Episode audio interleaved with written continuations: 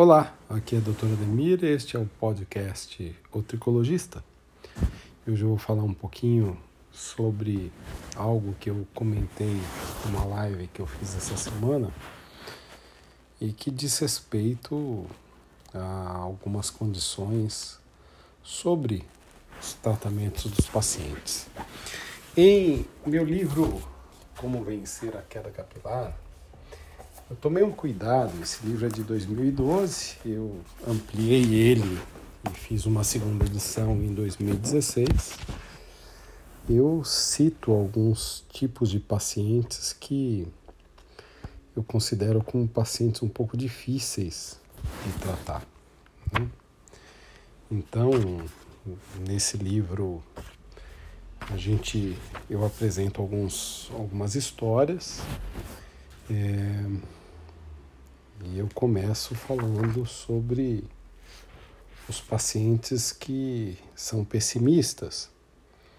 E sim, existe uma grande massa de pacientes que carregam um pessimismo muito grande em relação aos tratamentos capilares por conta de terem expectativas que muitas vezes não são atingidas mediante aos tratamentos médicos ou os tratamentos tricológicos ou de terapia capilar.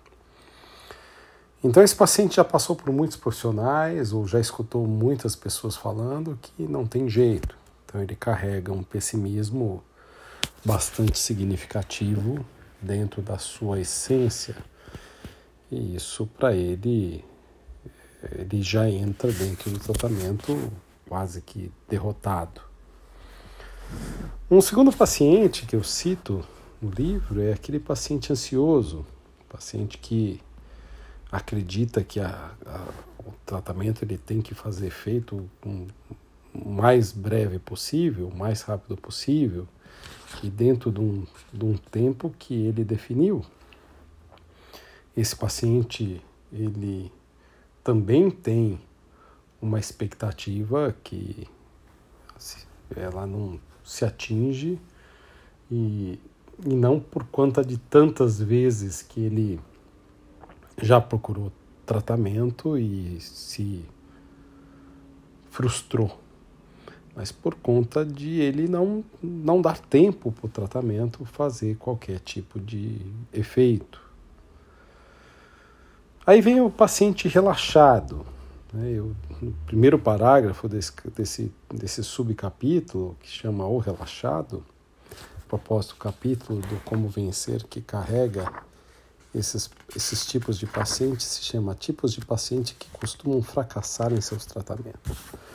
O relaxado é aquele que se senta na cadeira e, apesar de demonstrar um certo grau de, de preocupação com a sua calvície, calvície, passa a sensação de que não está nem aí. É aquele escuta com tranquilidade as informações que são passadas e eventualmente pode até fazer o tratamento em si, mas com aquele rigor, sempre com aquela preguiça de tratar, sempre colocando aquela dificuldade, aquela ah, mas poxa, já deitei na cama, vou ter que voltar para passar o tônico, já deitei na cama, vou ter que tomar as cápsulas que me foram orientadas aí os medicamentos acabam, ele, ele se perde na questão de adquirir os medicamentos para dar continuidade ao tratamento. É um paciente difícil de tratar porque daqui a pouco ele volta, ele estava começando a evoluir, mas ele volta pior.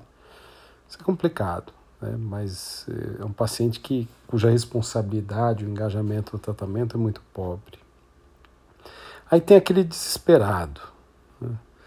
E esses pacientes que chegam, muitas vezes são, estão é, debutando na, na, na questão da perda capilar, são vítimas de eflúvios telógenos, vítimas de alopecias areatas, e chegam com aquele medo desmedido, desesperado e tentando fazer qualquer coisa para poder se livrar dos seus devidos problemas, algo que muitas vezes acaba sendo algo que atrapalha, até porque o desespero ele retroalimenta os problemas capilares, né? Ele é uma forma de estresse que retroalimenta os problemas capilares.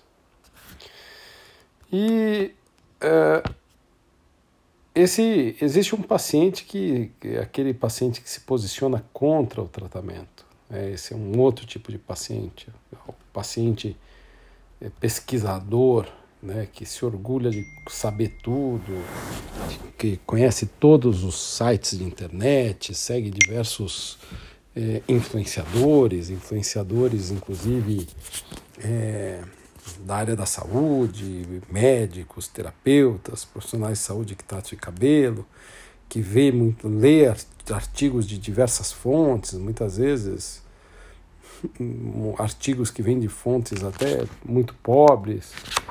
E, e esse, esse paciente ele já vem com um certo preconceito contra métodos, contra medicamentos, contra formas de tratar. Ele já vem, inclusive, querendo definir aquilo que vai ser o seu modelo de tratamento. De tratamento. Paciente é, muitas vezes é fechado aquilo que você propõe para ele e você consegue até mudar a ideia dele desde que você tenha uma boa capacidade de, de, de argumentação e de convencimento em que você prove que tudo aquilo que ele pesquisou vale mais, vale menos do que a tua palavra. Né? Esse paciente, paciente difícil de tratar. Tem aquele paciente que transfere a responsabilidade, o paciente que transfere a responsabilidade nem sempre é aquele paciente que, quando você pergunta e fala, é, você pergunta como é que eu posso te ajudar, ele fala fazendo voltar o meu cabelo, né? Assim, o profissional não faz voltar o cabelo um paciente, ele interage com o paciente para que em parceria haja uma recuperação desse cabelo e, e, nem sempre quem faz essa pergunta é o paciente que transfere a responsabilidade. O que transfere a responsabilidade é aquele que muitas vezes é, ele hum, coloca a culpa do insucesso que ele teve ao longo da história dele na genética, no, nos colegas que atenderam ele antes, nas, no trabalho e em todas as outras desculpas que ele possa apresentar para justificar por que, que ele não foi bem, por que, que ele não está caminhando bem, por que, que ele não está evoluindo. E e hoje, com 25 anos de formado, eu sei que muitas vezes o tempo e a dedicação que você precisa para tratar um, uma alopecia, é, o tempo que você gasta no teu dia para tratar uma alopecia em home care é baixíssimo, né? Em segundos você toma uma cápsula, em no máximo um minuto você aplica uma loção no couro cabeludo. Então, talvez essa desculpa ela seja uma desculpa meio esfarrapada. Há o paciente que pula de médico em médico, de profissional em profissional, ele, ele vai, ele não, o, profissional, o resultado não atinge. Esse daqui é uma variação, muitas vezes, daquele paciente ansioso, né? daquele paciente que é pessimista. Né? Ele, ele pula de médico em médico ou de profissional em profissional, esperando que alguém venha trazer o, uma, algo mágico é, ou algo que atenda às expectativas que previamente ele não conseguiu atingir com outros colegas, ou que o diagnóstico mude, ou que ele confirme um diagnóstico que ele acha que ele tem. Então, esse também é um paciente bem complicado. Existe o paciente que se boicota, é aquele paciente que é, faz tudo para o tratamento não dar certo, ele não segue as orientações devidamente, as outras as demais orientações relacionadas a cuidados pessoais, higiene, saúde, é, não, não, não, não caem bem para ele, ele, ele sofre muito é, é, para conseguir é, manter as coisas no lugar certo. E tem aquele paciente que se auto-boicota através das percepções de, de efeitos que a medicação muitas vezes sequer gera. Né?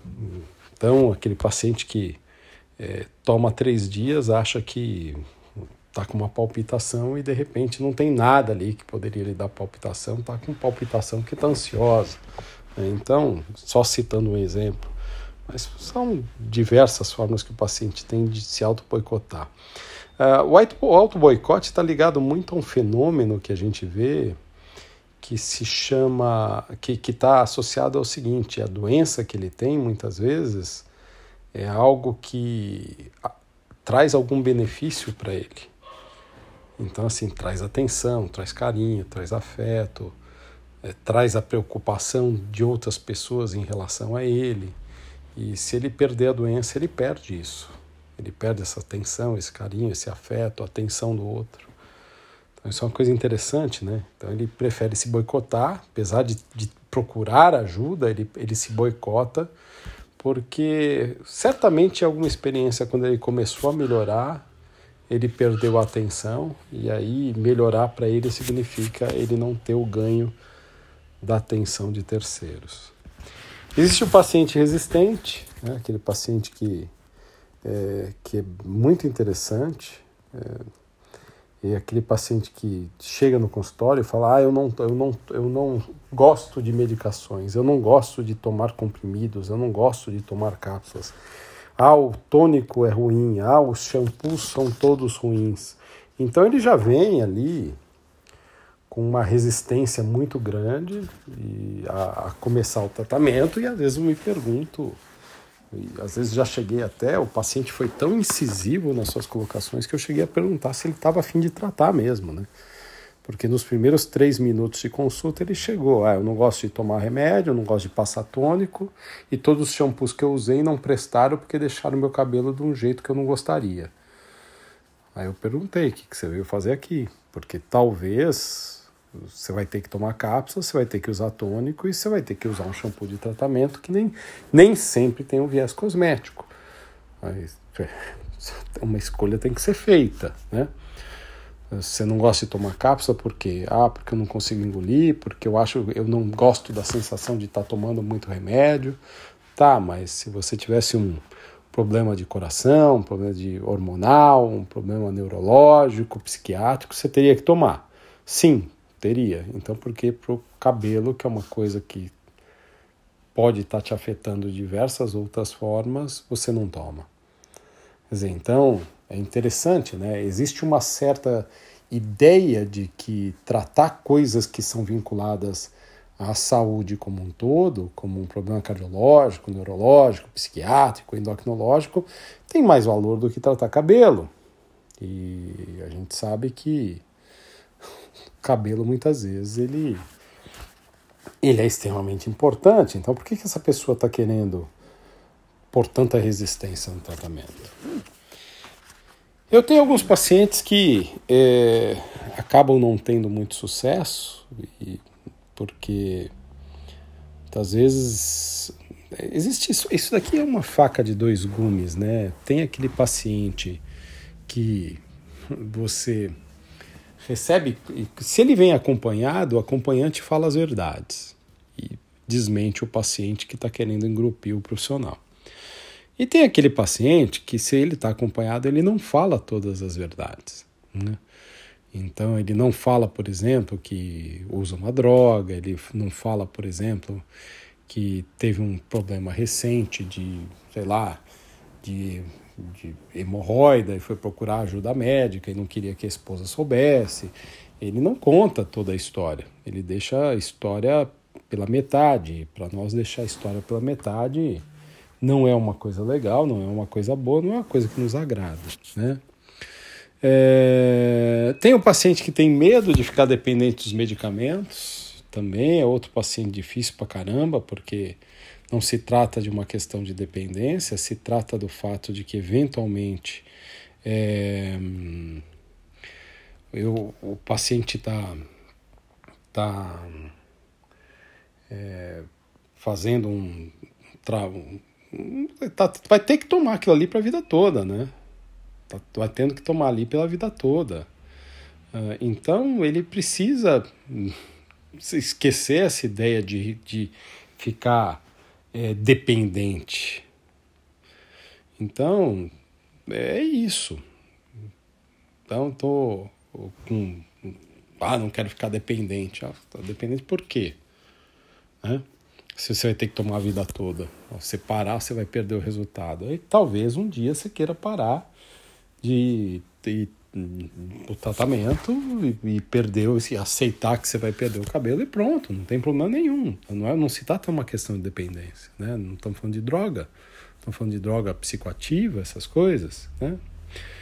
Ah, então esses são, no, no, dentro de um contexto geral, os pacientes que fracassam no, no tratamento.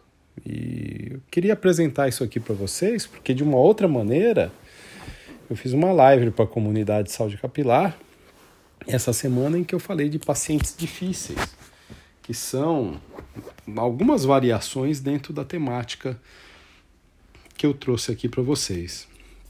E esses pacientes difíceis, essa, esse, esse capítulo são pacientes que fracassam, na verdade, vocês vão encontrar no meu livro Como Vencer a Queda Capilar é, que é um livro bem bacana, é um livro que pode ser lido por leigos e por profissionais, é muito ilustrativo, muito interessante.